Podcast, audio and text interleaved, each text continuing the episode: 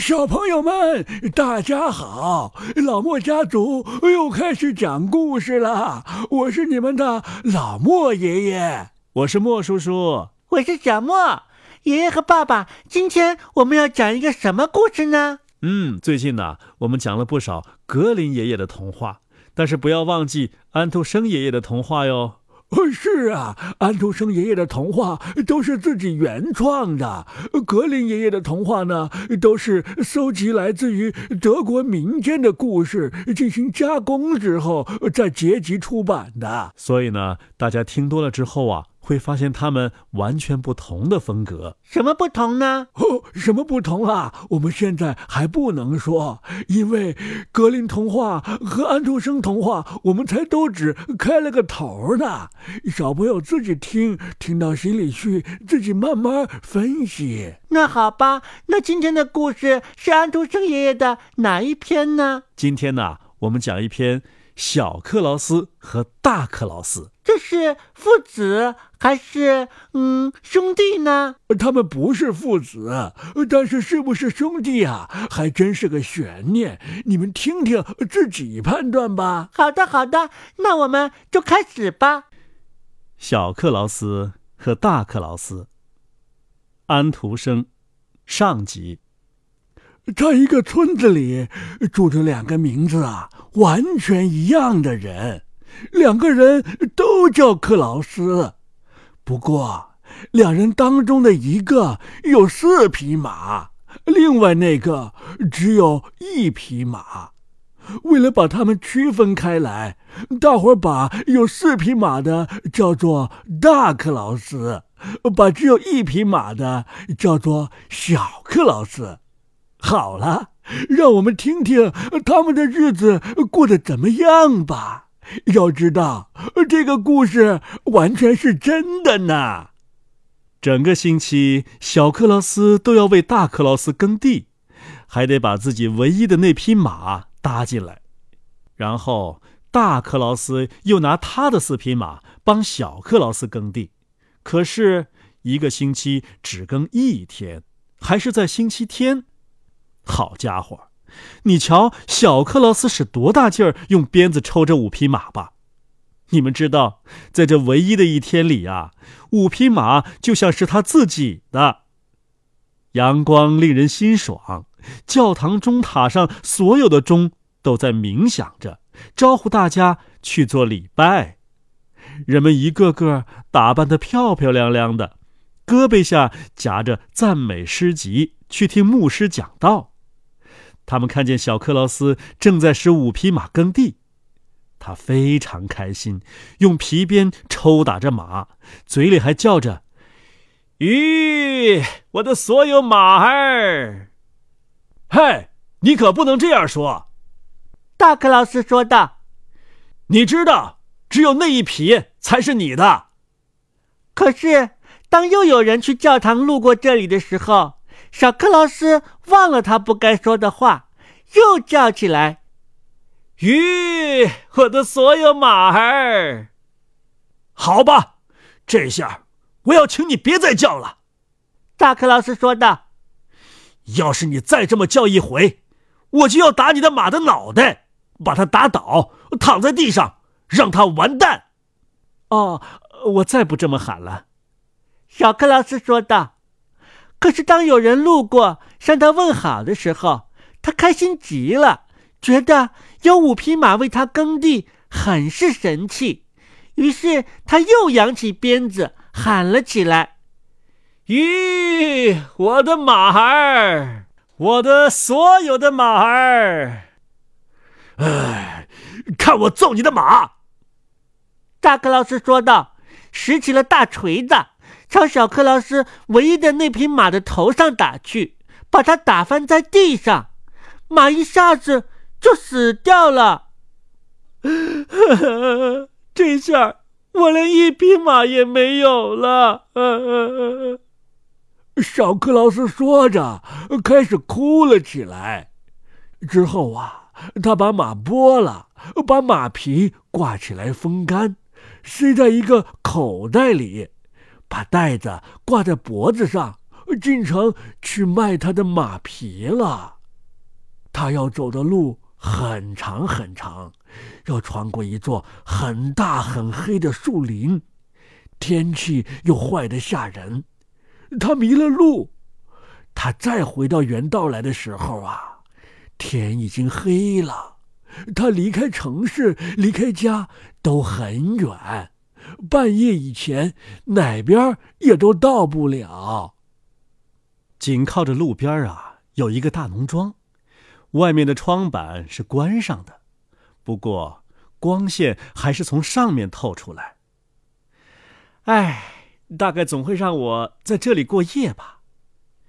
小克劳斯想着，走了过去，敲了敲门。农妇把门打开，在他听明白他想干什么的时候，他说：“他必须离开这里，他的男人不在家，他不留生人。”哦哦，那我只好待在外边了。”小克劳斯说道。农妇把他关在门外。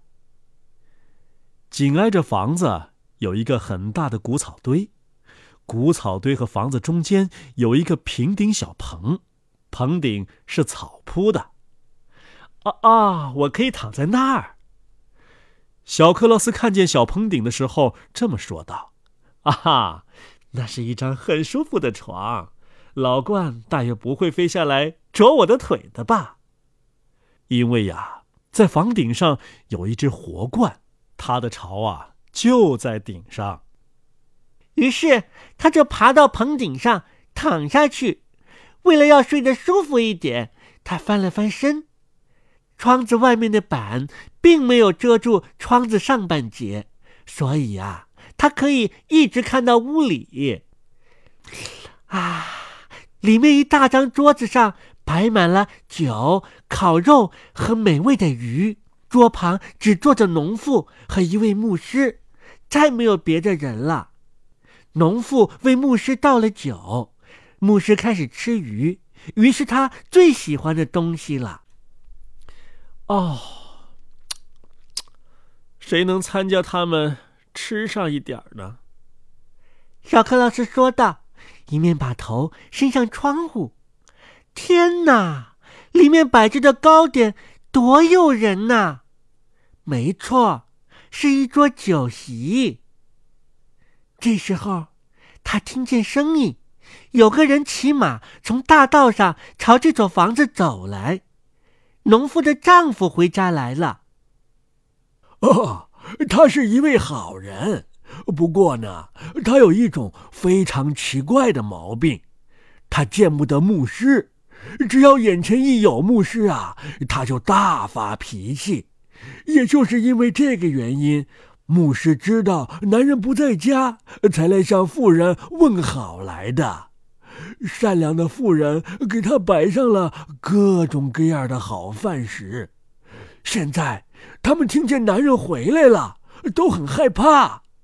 妇人要牧师爬进屋子犄角里的一只大空箱子里去。牧师照着做了，因为他清楚啊，可怜的男人是受不了屋子里有牧师的。妇人立即把所有好吃好喝的东西都收进了他的烤炉里，因为要是男人看见这些东西呀，他一定会问：“这是什么意思的？”哦，唉。小克劳斯在棚上看见所有的食品都被收走的时候，叹息了起来。嗯，嘿，上面有人吗？农夫问道，朝上看看小克劳斯。你为什么躺在那儿呢？还是和我进屋子吧。于是小克劳斯讲了他怎么迷了路，不得不请求有个地方过夜。啊，原来是这样，农夫说道。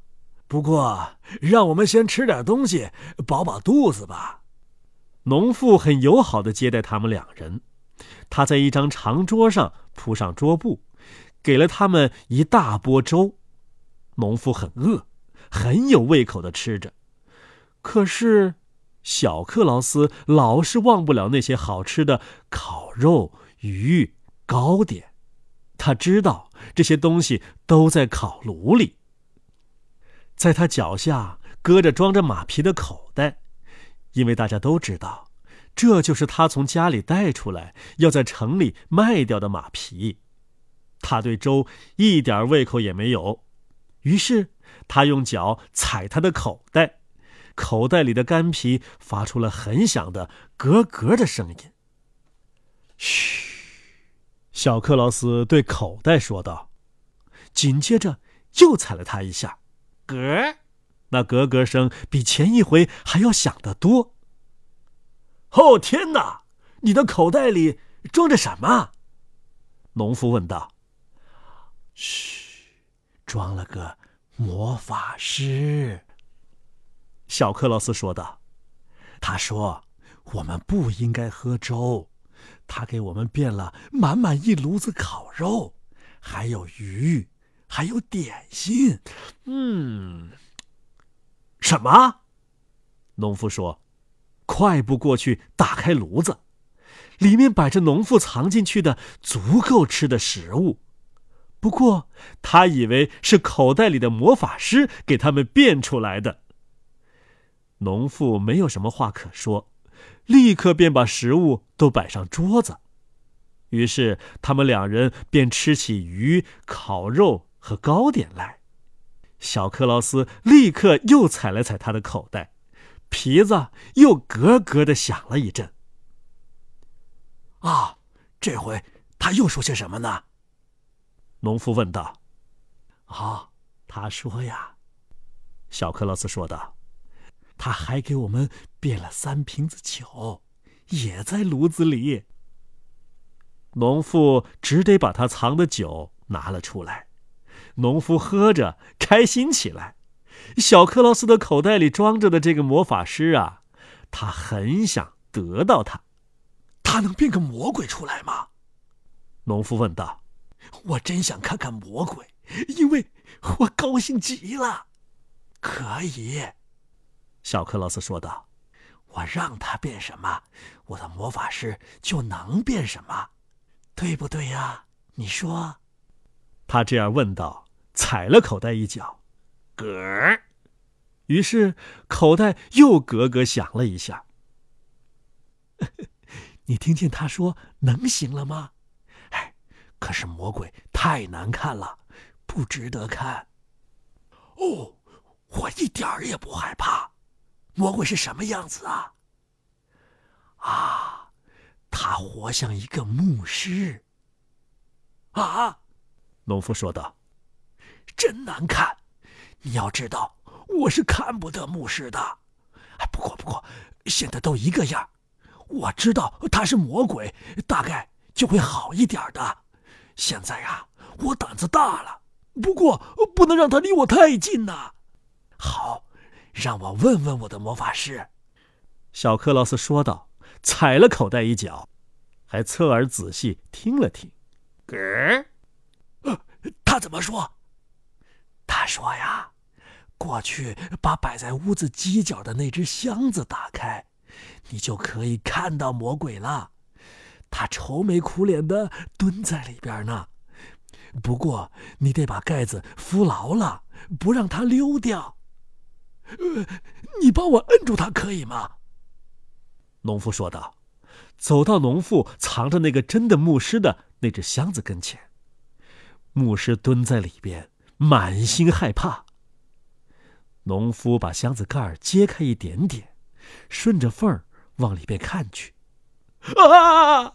他叫了起来，一下子蹦了回来。可不是，这下子我看见他了，他长得和我们的牧师一模一样。啊，不不，真可怕！之后，他们又吃喝起来，一直到深夜。啊，你呀，你得把你那魔法师卖给我。”农夫说道。“你要多少钱，就说吧。对了，我马上可以给你一大堆钱。”“不行，我不卖。”小克劳斯说道。“想想看，从这个魔法师那儿，我可以得到多少好处啊？哦，我真太想买它了。农夫不断的求他。唉，好吧，小克劳斯说道：“你今晚肯让我留宿，待我这么好，嗯，一斗钱卖给你吧。可是要满满一斗哦。”啊，就给你满满一斗。农夫说道：“不过那边的那只箱子你得带走，我不愿他在屋子里多待上一个钟头。真不知道他是不是还在里头。”小克劳斯把装着干皮的口袋给了农夫，换得整整一斗钱，钱一直满到了斗口。农夫还送给他一辆手推车，装上钱袋和箱子。再见了，小克劳斯说道。接着便推着手推车，带着钱和箱子走了。牧师还待在里面呢。树林的另一头啊，有一条很深的大河，水流的十分湍急，人没法溺水在里边游。有人在上面啊修了一座很大的新桥。小克劳斯到桥中间停了下来，用很大的声音说话，好让箱子里边的牧师听见。唉，不行。我拿这么一个笨重的箱子怎么办呢？它沉的要死，就像装满了石头块一样。唉，我推着它早就累得要死了，所以呀，我得把它扔到河里去。要是它能飘回我的家，那就好；要是不能，那也没有什么办法了。于是。他一只手拽起箱子，把它抬高一点，就好像要把它掀翻到水里去一样。啊！别别别别！住手！牧师在箱子里喊了起来：“让让我出来！”啊！小克劳斯说道，装出很害怕的样子。他他他他还在里边待着，让我马上把箱子扔到河里，淹死他。别别别别别别别别！牧师喊道：“要是你肯住手的话，我我给你一满斗钱。”啊，那那就是另外一回事儿了。”小克劳斯说道，打开了箱子盖儿。牧师立刻爬了出来。把空箱子推到水里去，跑回家去。从他那里呀，小克劳斯又得了一斗钱。前面说过了，他已经从农民那里得了一斗钱。这下子，他的手推车装满钱了。哈哈，瞧啊，那匹马我真卖了好价钱。他自言自语说道。他回到了自己的屋子里，把所有的钱都倒到地上，堆成了一个小堆。大克劳斯知道我拿我仅有的那匹马搞到这么多的钱，他一定会恼火的。不过，我还不能马上就对他直说。他叫了一个小男孩去大克劳斯那里借只斗来。嗯，奇怪，他借斗干什么用啊？大克劳斯想到，他在斗的底下抹了点焦油，这样用它量什么东西，上面总会沾上点的。果真也是这样，斗送还他的时候啊，上面粘着三枚新的八文钱的银币。啊，怎么回事？大克劳斯说道：“马上跑到小克劳斯那里。你，你从哪儿搞到这么多钱的？哦，是卖我那块马皮得的。昨天晚上啊，我把它卖掉了。哦，卖的真合算。”大克劳斯说道。他跑回家里，拿了一把斧子，朝他所有的四匹马的头上劈过去。然后扒下了皮，推上车，进城去了。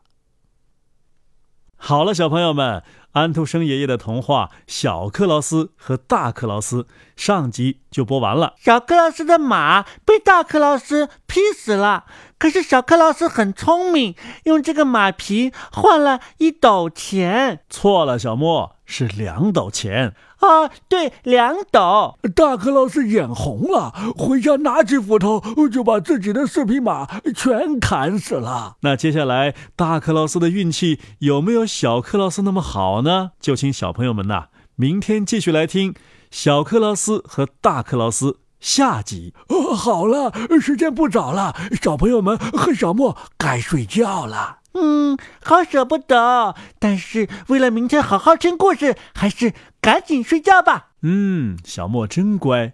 那小朋友们晚安，再见啦。